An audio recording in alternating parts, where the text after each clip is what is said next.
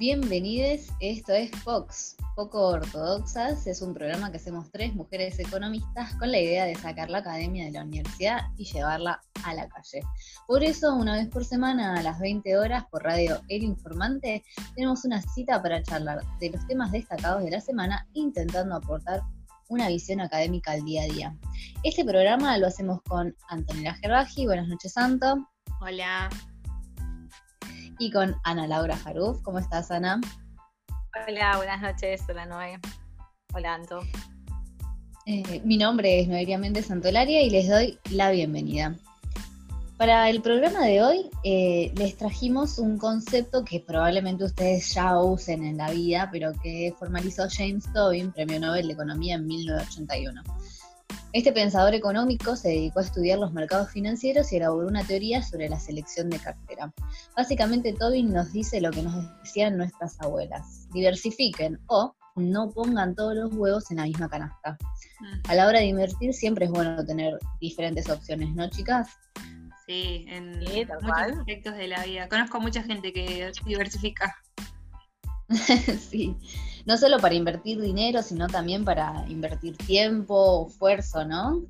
Sí. sí. No, Noé, cuando vos estabas hablando de diversificar y Anto también mencionó que para otros aspectos de la vida, no, sé, me, vino a la mente el poliamor. ¿Estás incitando al poliamor, a, diversificar también eso? Bueno, se dice que si diversifica la cartera, reduce el riesgo. Ese es como el objetivo de diversificar la cartera. Hay que ver si diversificando bajas el riesgo o no. Tendrías que hacer una evaluación. Todo con consentimiento y con, transparencia, como nos gusta. Con responsabilidad afectiva, como lo Exactamente, tal cual. Y también, eso, es cierto, pero ¿por qué se eh, disminuye el riesgo? Porque cada una de las opciones tiene un rendimiento distinto y un riesgo asociado diferente. Entonces, esa combinación te protege un poco de las fluctuaciones que cada una de las opciones puede llegar a tener. Y sí, si vos pones, como dice las abuelas, todos los huevos en la misma canasta, si esa canasta se te rompió el fondo y se te fueron los huevos, perdiste, digamos. O sea, todo el riesgo está concentrado en una cosa y si tenés muchísimas canastas con un huevo cada canasta, más difícil que se te pierdan todos los huevos. Exactamente. este, bueno, para el programa de hoy queremos que los oyentes nos cuenten si están diversificados o si son más de jugarla toda a una misma carta, este, ir para adelante con solamente este, un, o, ir para adelante con un as bajo la manga, ¿no? Que sería tener otra opción. Claro. Sí, es verdad porque, ah, perdón, mm. ahora que, lo, que te escucho, también es cierto que hay como la, otra opinión es que, por ejemplo, cuando uno quiere algo, tiene que apostar todo ahí, ¿no? Como poner todo su esfuerzo. Entonces son dos formas de, verlo. De, creo que tiene que ver con el perfil de cada uno, ¿no? Algunos serán más arriesgosos y otros no. Exactamente, llega un momento en la vida donde hay que por ahí especializarse en algo, elegir alguna, alguna opción. Tu ganancia este, quizás también sea más alta. Si apostaste a algo, toda la plata la apostás a, a que una cosa salga bien. Cada uno se la juega. Muchas ganancias chiquitas o una ganancia más grande. Es como jugar un pleno en la ruleta también. básicamente podés jugar a par o impar, a color, o jugás al número 24, ponele. Es algo así. Tal cual, tal cual. Este, pero bueno, además hoy traemos el agrohilo de todas las semanas y el tema de la semana. Además vamos a charlar con Luni Invierte para que nos cuente de qué manera se pueden diversificar las inversiones financieras. No se lo pierdan.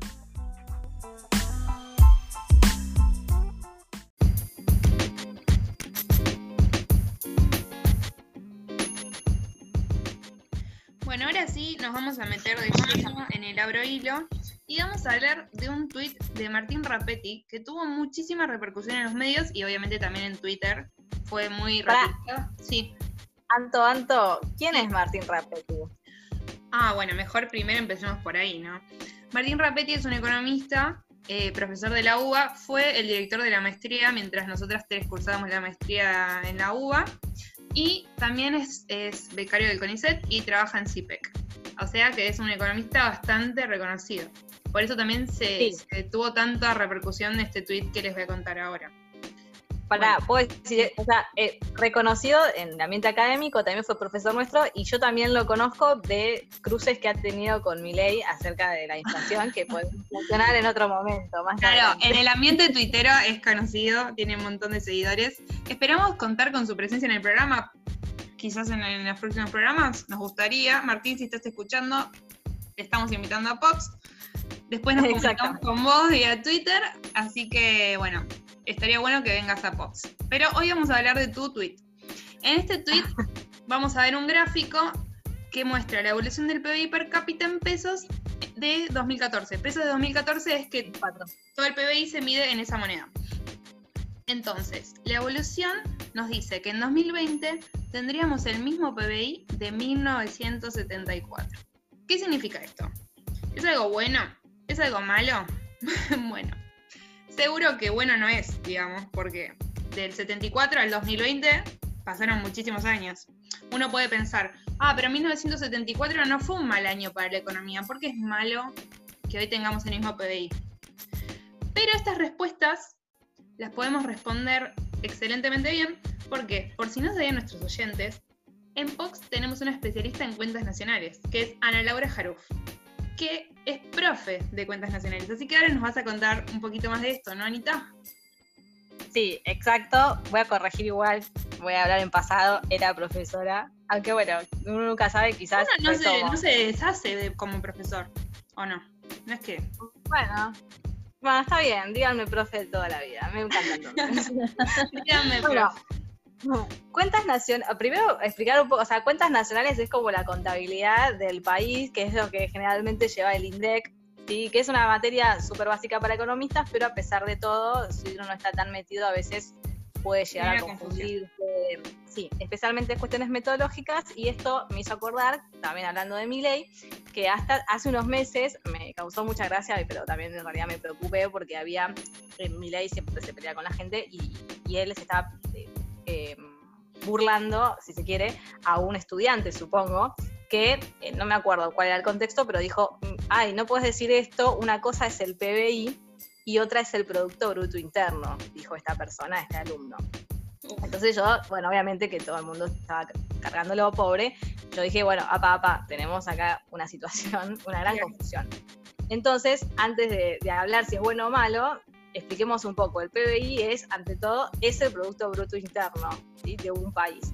¿Qué significa esto? Que son los bienes y los servicios que produce un país internamente. Es decir, que no incluye a las importaciones, dado que eso corresponde a la producción del resto del mundo, de otro país.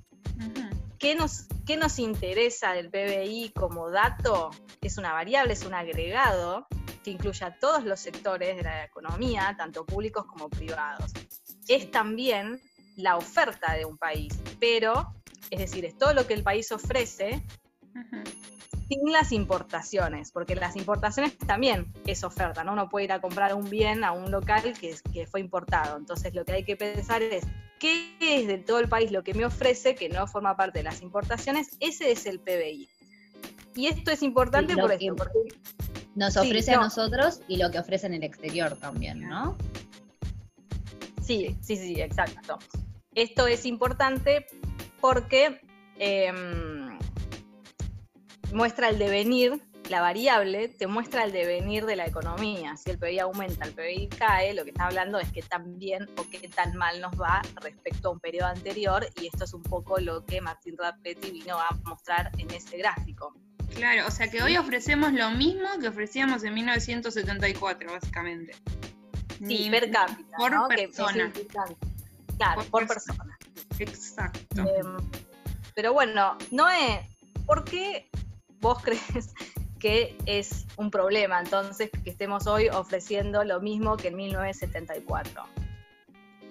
Y en realidad, este, para empezar, porque pasaron muchísimos años a partir de eso. Por lo general, en los países lo que suele suceder es que el PBI tiene una tendencia a lo largo del tiempo a crecer, el PBI per cápita. Y lo que vemos cuando vemos el, gráfico de, Martín es que el PBI en Argentina tiene como muchos eh, saltos, caídas abruptas. Y es como pensar que em, hoy que existe Internet, que existen los celulares, cosechadoras, estamos logrando lo mismo en términos de oferta que lográbamos en 1974. Claro, y la tecnología cambió encima. O sea, en 1974 pensemos que no había Internet. No existían el sistema de cosechadoras y semillas que, que existen hoy en día, por ejemplo. Yo creo que es, ni siquiera lo comparamos con otros países para pensar lo grave que es, pero subimos y bajamos, subimos y bajamos, porque lo, también, digamos que llegamos a producir más en este periodo, pero volvimos a caer a 1974. Exactamente. Claro, Quisiera remarcar eso, sí. Sí, no, que el problema, o sea, eh, eh, la variabilidad es muy grande en nuestro país porque cuando nos la damos, nos la damos con todo. Claro, claro. otros, otros países que tienen crisis viven una crisis, pero que no es como la vivimos nosotros. Tenemos unas caídas muy abruptas y este, eh, cambios políticos que arrastran la economía entre blanco y negro de una forma, pero estrepitosa.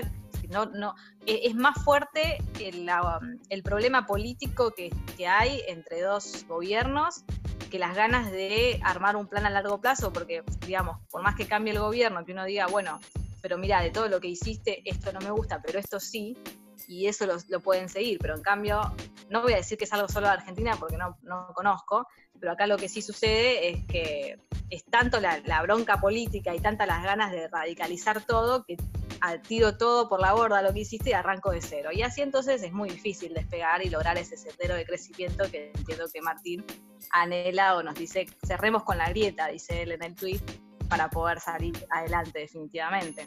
Es que sí, lo que conseguimos lo volvemos a perder todo el tiempo. Si logramos crecer y levantar un poquito la cabeza, después volvemos a caer y llegamos a que pasaron 40 años y estamos en el mismo lugar. Es, es tiempo perdido. Es tiempo que el país. Y pensemos también en términos de, bueno, cuando se producen estas recesiones tan profundas y esta especie de caída libre que se ve en un corto tiempo muy rápido, después también se ven recuperaciones, entre comillas, rápidas, llevan dos años, pero lo que se destruye se destruye muy rápido y lo que se construye tarda tiempo. Entonces, em, hoy, por ejemplo, que tenemos esta caída que observa Martín, no es que cayó una bomba atómica y eh, no existen más las cosechadoras o no tenemos más internet, sino que las crisis provocan que la oferta se deprima tanto que producimos menos.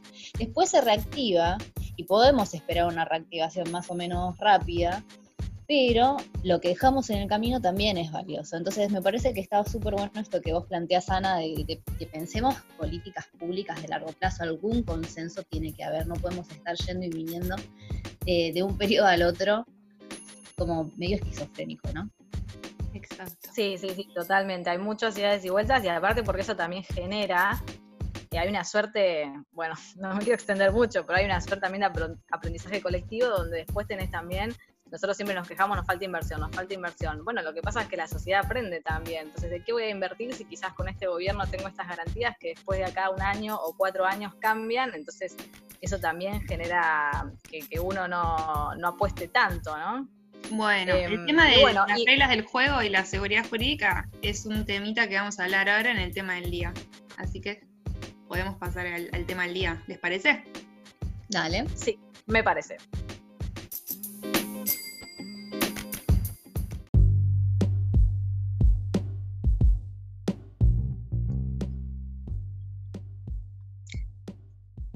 Como decía Anto recién, vamos entonces a pasar a lo que es el tema de la semana. Como todos saben, y si no lo saben se los comento, el mercado de cambios ya hace algunas semanas que está sufriendo fuertes presiones. Se puede atribuir a distintos motivos, pero creo que el más fuerte tiene que ver con la incertidumbre de la deuda, que no nos vamos a meter en esto. Pero bueno, estas fuertes presiones y, y gran volatilidad en el mercado llevó a que tanto el Banco Central como la Comisión Nacional de Valores tomen algunas medidas para contener la depreciación del peso. Pero antes de hacer un repaso de algunas de estas medidas, sí nos parece importante mencionar que actualmente en Argentina hay cinco tipos de cambio, o seis también de cómo se lea, y sabemos que quizás muchos de ustedes eh, se confunden, y a nosotros también nos pasa, así que Anto, ¿querés contarnos un poco cuáles son esos tipos de cambio? Sí, Ana, yo les paso a contar a los oyentes de POX cuáles serían los cinco tipos de cambio más grandes Para empezar, por el más sencillo, vamos a empezar por el dólar oficial, que es el que se vende en los bancos, pero solo aplica para el comercio exterior, o sea, importaciones y exportaciones. Con ese dólar se rigen las empresas que importan y exportan. Cuando esas empresas necesitan las divisas para realizar sus operaciones en el exterior, tienen que ir sí o sí al mercado único de libre cambios, que es eh, en el mercado donde se llevan adelante estas operaciones. Y em, nada, primero ese tipo de cambio rige solamente para exportadores e importadores. Después, otro tipo de cambio que la mayoría de nuestros oyentes deben conocer es el dólar blue, que ese es un dólar ya bastante antiguo, ya la mayoría estamos familiarizados, que es el que se opera en las cuevas. Este dólar blue es entre privados, digamos, acá el Estado no interviene, y eh, es cuando los oyentes sabrán, alguna de ustedes camina por la calle Florida y escucha dólar, dólar, cambio, cambio. No sé si hay Sí. Bueno, recordemos que es ilegal. Claro, sí, no el dólar existe, o sea, las cuevas legal de este, Sí, pero existe, es ilegal, pero existe. Después, siguiendo con los tipos de cambio, pasamos al dólar turista, también llamado dólar de atesoramiento o dólar tarjeta, que es el dólar oficial más un impuesto que se llama el impuesto país, que eh, le aplica a cualquier operación que realicen las personas que no son exportadores ni importadores un 30%, como por ejemplo cuando nuestros oyentes pagan Netflix, no lo pagan el dólar oficial, sino que lo pagan a este dólar tarjeta, que es el tipo de cambio oficial más un 30%. Y después están dos tipos de dólares que tienen algo en común, que es el contado con liquidación y el dólar MEP. Estos dos tipos de dólares se eh, adquieren mediante una compra-venta de bonos o títulos de deuda o acciones en la bolsa y la diferencia entre estos dos es que el contado con liquidación se gira una cuenta en el exterior y el MEP queda en Argentina. Eh, así que eso más o menos, chicas, sería simplificando muy a grosso modo los tipos de cambio que están hoy en Argentina. Bien, excelente. Bueno, entonces ahora sí, porque si voy a pasar a explicar algunas de las medidas que fueron tomadas, eran importantes hacer esta introducción. Por ejemplo, estos dos últimos tipos de cambio, que son el CCL y el MEP, que fueron los que más sufrieron presión en estas últimas semanas, eh, han sido intervenidos, si se quiere, la CNB estableció lo que se llamó parking. ¿Qué quiere decir? Si vos vas y comprás un bono que lo pagás en pesos, pero lo querés sacar en dólares, que es un poco lo que se hace con este tipo de operaciones, necesitas esperar cinco días hábiles, con lo cual lo que hacen es retrasar la operación y vos que vos, que el, que el, comprador, digamos, se arriesgue a lo que es la fluctuación cambiaria. Por otra parte, también salió que todos nosotros podemos comprar 200 dólares mensuales en, cualquier banco, lo hacemos por home banking también, pero a partir de ahora tenemos que presentar una declaración jurada donde deje constancia de que yo no operé durante 90 días en eh, lo que es el dólar financiero, que es justamente este, el MEP y el CCE. Eso en cuanto a personas humanas, digamos. Y lo que tiene que ver con personas jurídicas, con las empresas, digamos, se regula también la cantidad de dólares. Si una empresa que tiene que importar, lo que le pide ahora el Banco Central es que primero use los dólares que ya tiene como activo líquido y que una vez que esto se termina, recién ahí pueda acceder al mercado único y libre de cambios, no antes. ¿sí? Mm. Y por otra parte, se extendió a 90 días previos y 90 días posterior la restricción para que uno realice la compra-venta de títulos públicos en moneda local, pero que se liquiden en divisa. Siempre estamos hablando de lo mismo, ¿no? Del CCL. Entonces, si vos compras CCL, no puedes acceder al mercado único y libre de cambios por 90 días. Esto, bueno, todas en realidad generaron polémica porque toda vez que hay una restricción o limitación o cambio las reglas del juego, hay un problema. Pero en particular esto tiene que ver, esto afecta, es algo que, que acontece en el mercado financiero, pero que va a afectar a el mercado real, digamos, donde se operan, digamos, bienes y servicios. ¿No querés comentarnos un poco de qué se trata esta polémica? Sí, bueno, en realidad es, es una medida que se toma que afecta el pasado. Por regla general, por, eh, lo sí, por regla general, las leyes o la legislación no puede eh, ser retroactiva. O sea que hoy que te digan que si en los últimos 90 días compraste este dólar bolsa, como se te suele decir, me he contado con liquidación, hoy no puedas acceder al mercado eh, único libre de cambios, al MULC, es lo que veníamos hablando un poco antes, inseguridad jurídica. Porque si vos, eh, el primero de abril, que es la nueva fecha esté a la que se retrotrae la norma, hubiese sabido que esta medida iba a entrar en, vigor, probablemente hubieras tomado otras determinaciones. Entonces, eh, eso es lo que se le critica mucho a esta, a esta medida.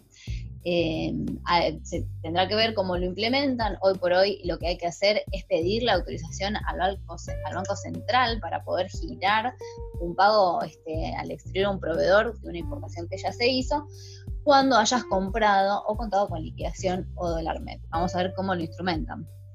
Sí, ahora me hiciste acordar que, no quiero decir el nombre de, la página, pero estaba navegando por un marketplace y leí que, por ejemplo, un vendedor le decía a su comprador, mira, no voy a poder concretar esta compra en este momento porque debido a las nuevas normas de las autoridades monetarias, no puedo asegurar ni el pago o bien el proveedor del resto del mundo no se anima a, traer, a mandarme la mercadería porque, bueno, con estas situaciones no se sabe bien si se va a poder acceder a los dólares o si va a ser un, trámite rápido o no. Así que estas cuestiones impactan, hay que ver, ojalá que no tanto, porque encima que ya estamos restringidos en la actividad económica por el aislamiento y, ahora se, se genera esta traba, bueno, vamos a, ver cómo se resuelve. Por lo pronto, lo que sí vamos a tratar de resolver en el próximo bloque es qué podemos hacer con nuestro dinero y para eso vamos a tener una entrevista con una especialista en finanzas personales.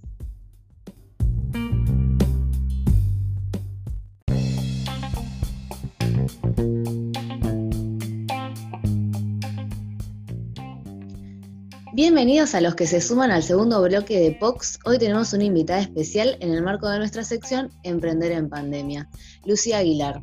Lucía es licenciada en Administración y educadora financiera y más conocida como Luli Invierte.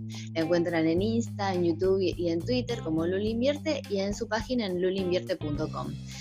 Em, vamos a charlar un poco sobre finanzas personales y pandemia, pero estuvimos recibiendo sus consultas a lo largo de la semana y a nosotros nos encanta poder charlar con, con Luni en este programa, eh, que intenta sacar un poco la academia a la calle, pero que en realidad cuando hablamos de finanzas personales, incluso ni hasta los profesionales a veces invertimos. Me parece que la educación financiera es una deuda pendiente en nuestro país y por eso le damos la bienvenida a Luli. Buenas noches Luli, ¿cómo estás? Buenas noches, muchísimas gracias por la invitación y por, traer estos temas, porque la verdad es que, sí, hay hay un agujero enorme de educación financiera en todos los países, no solamente en la Argentina, em, en todas las clases sociales, hasta en todas las profesiones. Eh, la verdad que es, un agujero enorme y, me encanta que cada vez seamos más los que estemos preocupados con esto y estemos queriendo cambiar un poquito el mundo. Sí, como, muchas gracias por, participar. Y bueno, como para empezar la charla, queríamos eh, preguntarte un poco cómo surge Luli, Luli Invierte, ¿no? Sí, eh, bueno, la verdad es que yo trabajo con influencer marketing hace muchos años, eh, hace muchos años que, o sea, mi especialidad es marketing, pero eh, siempre eh, invirtiendo mucho, ahorrando desde que me acuerdo, invirtiendo los últimos ocho años de mi vida. Y mm, siempre me decían eh, amigos y familiares que yo debería ser influencer por, todo lo que sabía y aparte porque sé cuánto se le paga a los influencers y, entendía muy bien el, modelo de negocio, digamos, influencer. Y mm, la verdad que no se me ocurría un tema eh, que, me convocara para hablar porque sentía que todo era o muy banal o demasiado em, revelador de, de mi vida privada, ¿no? Entonces no quería exponer ni a mi familia, ni sentía que cualquier otro tema me interesara lo suficiente como para hablar.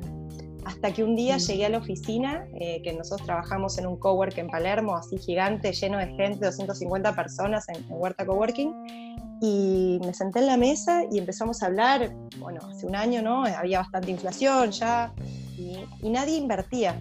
Ninguno de, de, toda la mesa, que éramos 20, toda gente entre 20 y 30 años, eh, nadie invertía y todo, todos tenían capacidad de ahorro y todos tenían, viajaban al exterior y digamos, eh, emprendían y tenían diferentes eh, alternativas de la vida y ninguno estaba en la bolsa, ninguno tenía fondos comunes, ninguno tenía bonos, eh, no había ninguna inversión, ningún inversionista. Entonces dije, bueno, por ahí es esto donde yo tengo que hablar y tengo bastante para contar.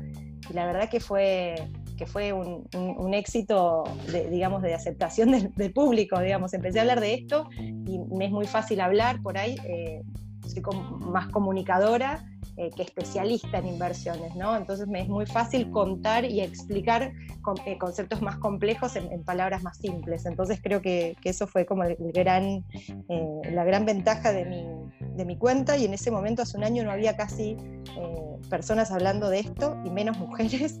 Así que bueno, el crecimiento fue muy acelerado, lo abrí el primero de mayo, así que tiene apenas un poquito más de un año la cuenta. ¡Wow! Ay, bueno. cumpliendo, mes de cumpleaños de Luli. Sí. Súper reciente. Súper reciente, súper reciente. Y bueno, creo que hay muchísimo más para hacer, muchísimo más para desarrollar y para seguir educando y seguir, em, nada, eh, eh, enseñándole a la gente que tiene la posibilidad, que para invertir no se necesita ser ni millonario, ni tener una super capacidad de ahorro, ni ser un especialista eh, en finanzas, ni tener un posgrado, ni tener una carrera de ciencias económicas, digamos, la, mayoría de la gente que me sigue a mí son mujeres profesionales, eh, médicas, kinesiólogas, enfermeras, psicólogas, eh, gente que tampoco tiene un, título de grado, pero, pero mujeres que, que, ganan un buen sueldo, que no, nunca, jamás en la vida, nadie les explicó cómo hacer un presupuesto, nadie les explicó cómo mantener el valor del capital nadie les explicó un concepto de interés compuesto. Entonces, eh, son, son conocimientos reveladores, digamos, ¿no? Claro, y sí, es súper necesario para, la vida de cualquier persona en este mundo de hoy en día. Así que. yo siempre digo que desde un mendigo hasta el CEO de la compañía de, más redituable del mundo necesita saber de finanzas personales. Porque el mendigo gana plata y gasta plata y el CEO, bueno, ya mucho más que nadie, ¿no? Pero todas las personas que vivimos en un mundo capitalista, a menos que nos vayamos a vivir en medio de la Patagonia, a, vivir en una economía cerrada de intercambio, vamos a necesitar dinero. Claro, no, no, ninguno produce todo su alimento, siempre estamos necesitando de los otros y, y por eso estamos en el sistema que estamos.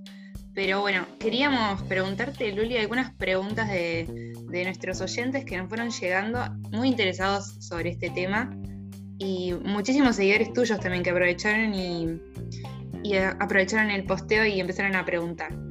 Eh, yo sabemos, Luli, que ahora no estás en Argentina, pero acá seguro que sabes que tenemos un límite para compra de dólares de 200 dólares por mes. Y eso es algo que nuestros oyentes empezaron a preguntar. ¿Qué hacen? Primero, ¿recomendás comprar dólares como inversión o te parece una mala inversión?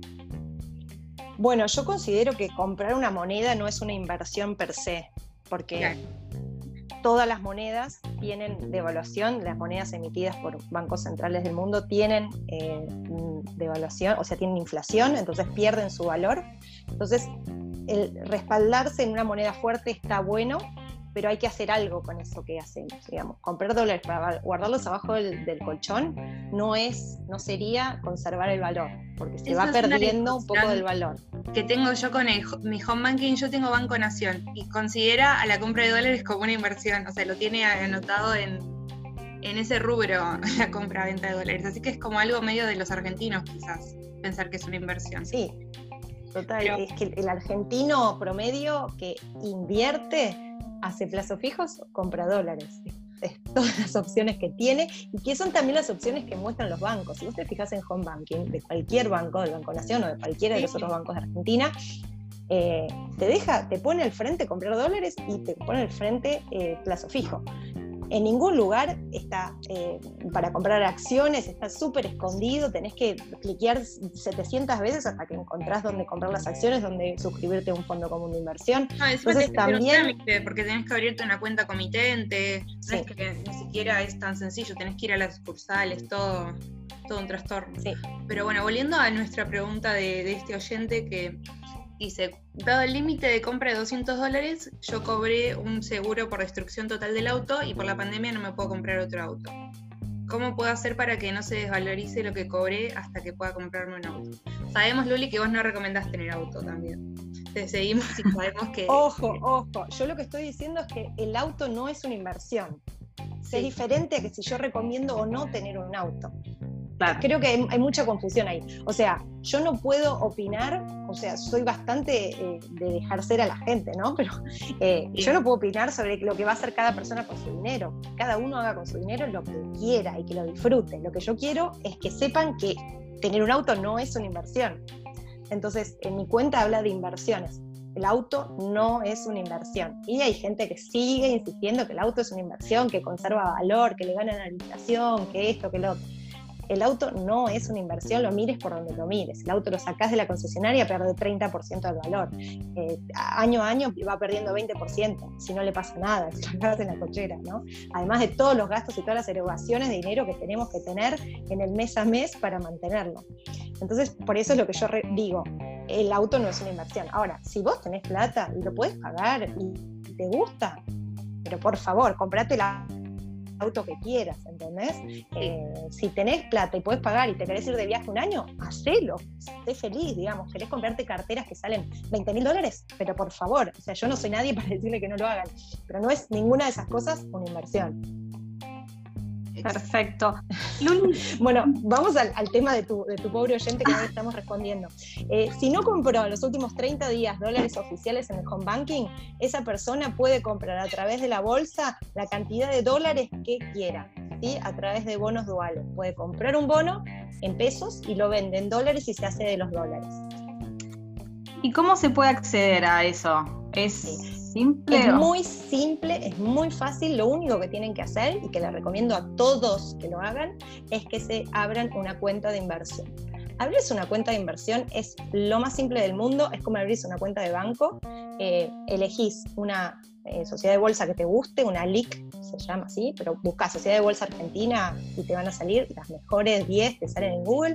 Llamás a 5 que te hayan gustado el nombre charlas un poco, ves quién te atiende mejor, ves más o menos las tasas, pero todos más o menos cobran lo mismo, preguntás los mínimos, mandás por email tu DNI, servicio tu nombre y tu recibo de sueldo o factura de monotributo de autónomo y te abren la cuenta en 24 horas.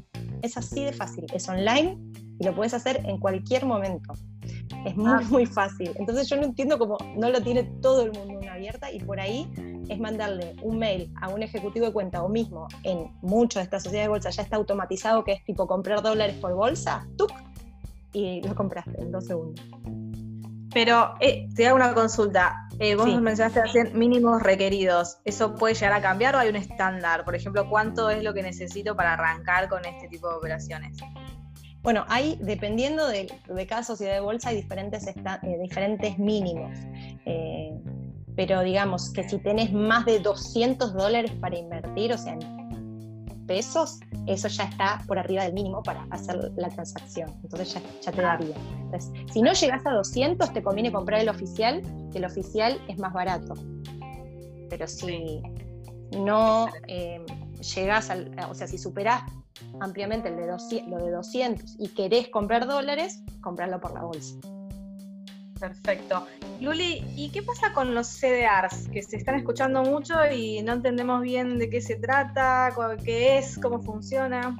Buenísimo. Bueno, yo te cuento que uno de los primeros posteos que hice en mi cuenta hace un año era de CDRs, porque uno de mis amigos, un amigo mío, hizo un startup que, o sea, los CDRs existen hace miles de años.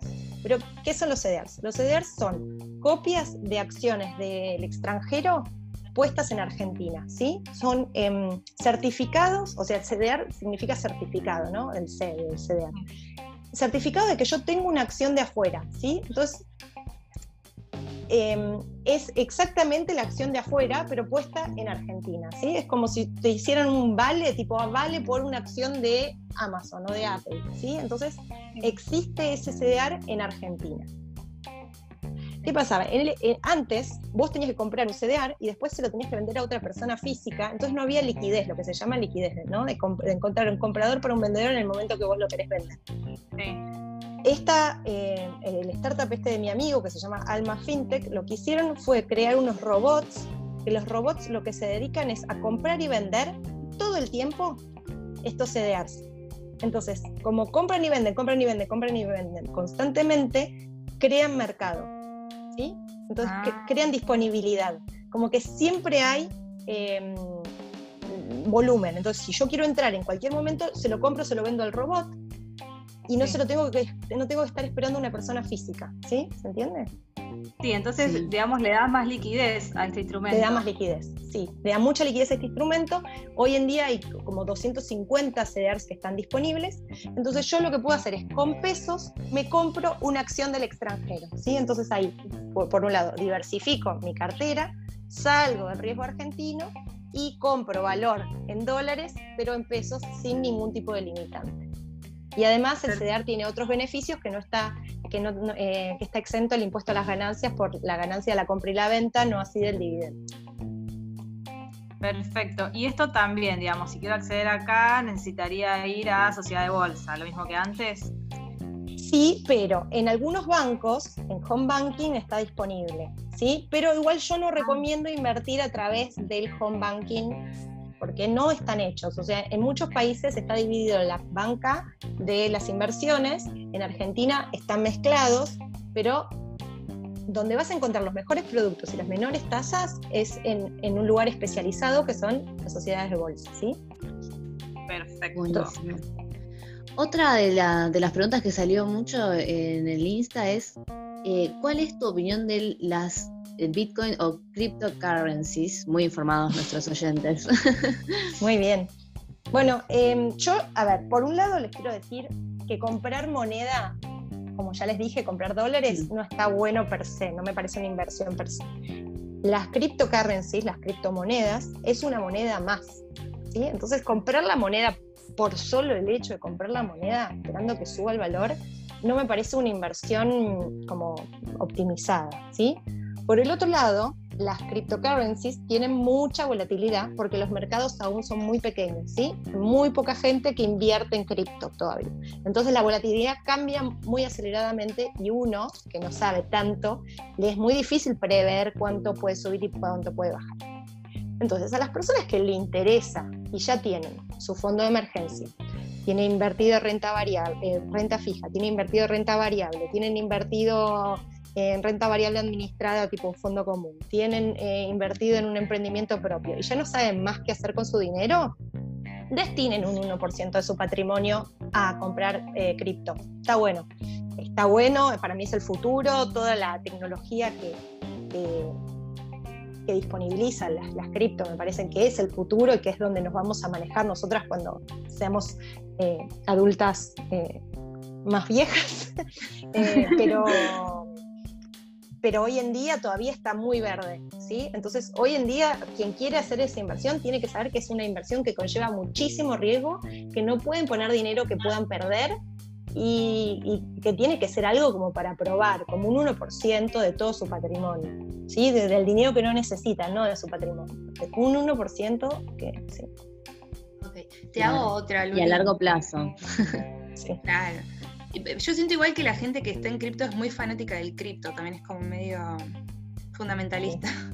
Pero bueno, te hago otra pregunta, Luli. Eh, ¿Recomendás como para arrancar a invertir los fondos comunes de inversión o recomendás algún otro método? A mí me parecen fantásticos los fondos comunes de inversión, eh, pero de vuelta, el fondo común de inversión es un instrumento, es una bolsa, digamos, es como que nosotras cuatro nos pongamos y digamos, ay, mira, yo tengo 100 pesos, vos tenés 200, la otra tiene 500, la otra tiene 300, bueno, entre todas juntamos, bueno.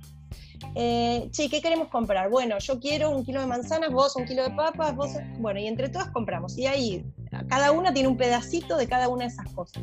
Dentro de esta bolsa podemos poner lo que sea. Podemos tener un fondo común de inversión que invierta en bonos de Argentina, otra que invierta en bonos de Chile, Uruguay, Paraguay y Brasil, otra que invierta en acciones de tecnología de primer nivel del mundo, otra que invierta en desarrollos inmobiliarios del sudeste asiático. ¿sí? O sea, los fondos comunes de inversión pueden invertir en tanta millonada de cosas que es imposible decir los fondos comunes de inversión como un todo, ¿sí? Sí. Es como decir eh, cualquier otro, no, nada, es como, como comprar un departamento, ok, pero ¿en dónde, en cuándo, cuántos metros, en qué ciudad, en qué país? O sea, eh, por per se el fondo común me parece un instrumento genial para diversificar, para acceder a activos que uno solamente no podría acceder. Por ejemplo, a mí me encanta Amazon, pero Amazon, cada acción de Amazon sale 2.200 dólares. Entonces debería yo tener, para tener eh, acciones de Amazon, debería tener mucho capital, ¿no? Y, si yo no tengo tanto capital y estoy arrancando, por ahí puedo empezar por algún fondo común que invierta en Amazon, entonces yo soy dueña de Amazon a través de un fondo común de inversión.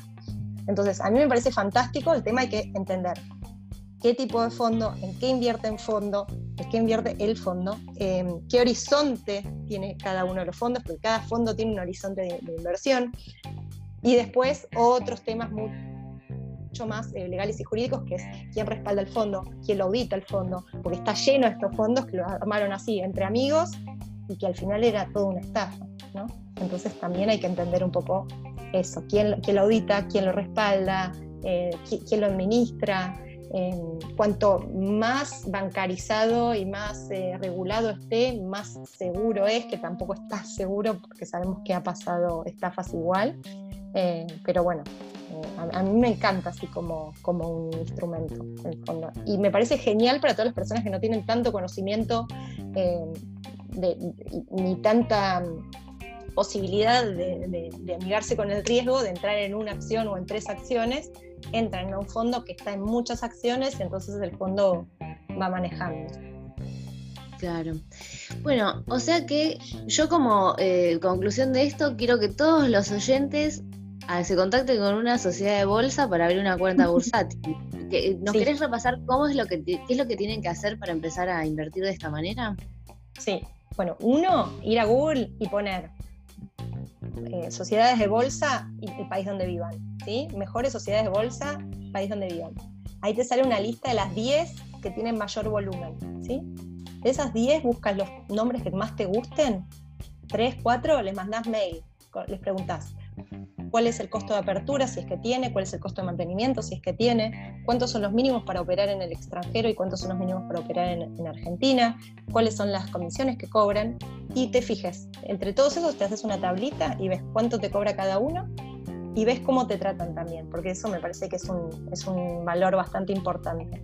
Em, una vez con eso, decidís por una o dos, total, puedes abrir, en general no tienen costo de apertura ni de mantenimiento, y abrís, mandás los documentos, que son en general tu, DNI, el servicio de tu nombre y eh, justificativo de fondos. Mm. Y a las 24 horas tenés una cuenta abierta donde le transferís dinero desde tu banco y ya puedes empezar a operar. Y todas estas este, opciones que estuvimos hablando están en la palma de tu mano o en tu computadora. Totalmente. Y seguir a Lul Invierte para saber lo último. Exactamente. Sí, chicas, y yo eh, también hice tres cursos que están en mi página web, que es lulinvierte.com, que es un curso de finanzas personales, que le enseño a las personas cómo administrar sus finanzas en su casa, en su día a día, cómo salir de deuda, cómo, bueno, cómo hacer presupuestos, cómo hacer un cash flow. El segundo curso es un curso de inversiones, de introducción a las inversiones, donde hablamos a fondo de todos estos instrumentos que estuvimos hablando acá. Y disponibilicé un tercer curso que es gratuito, que habla sobre inflación y cómo manejarse en un país con muy alta inflación. Bueno, perfecto. Yo por lo menos me anoto. Genial. Ya me voy ahí a buscarlos. Buenísimo, buenísimo. Bueno, muchísimas gracias, por tu tiempo y por responder las preguntas de nuestros oyentes eh, y esperemos estar en contacto pronto. Bueno, muchísimas gracias por su tiempo y bueno, acá para lo que necesiten. Gracias, a vos, Lili. Adiós.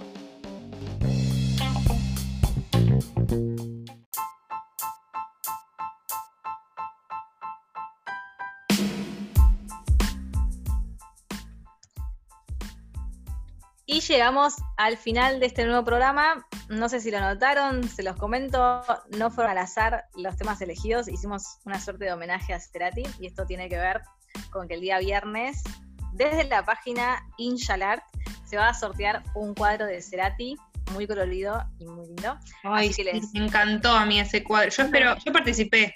Si lo gano, no, no fue arreglado porque lo hacemos No, me parece que no vale. bueno, está bien, si lo gano lo tenemos que volver a sortear, Dios. Está bien. Pero me encanta. Me encantó ese cuadro. sí, está hermosa. Y que chusmeen en la página de Inyalar porque no saben las cosas que hay. Y unos cuadros hermosos para vestir sus paredes. Y si quieren, no, de verdad son hermosos. Y si quieren entrar a nuestro Instagram, ahí van a ver el posteo donde pueden participar entrando, siguiendo a Poco y Mejor Ortodoxas en Twitter, digo, perdón, en Instagram y e Inshalarte en Instagram. Y nos pueden encontrar en Twitter, em, Instagram, YouTube, como Poco y Mejor Ortodoxas, y en podcast en Spotify como Pox-del medio, Poco Ortodoxas. Excelente, Anto. Bueno, eso es todo. Esperamos que les haya gustado el programa y nos vemos la próxima. Hasta la próxima.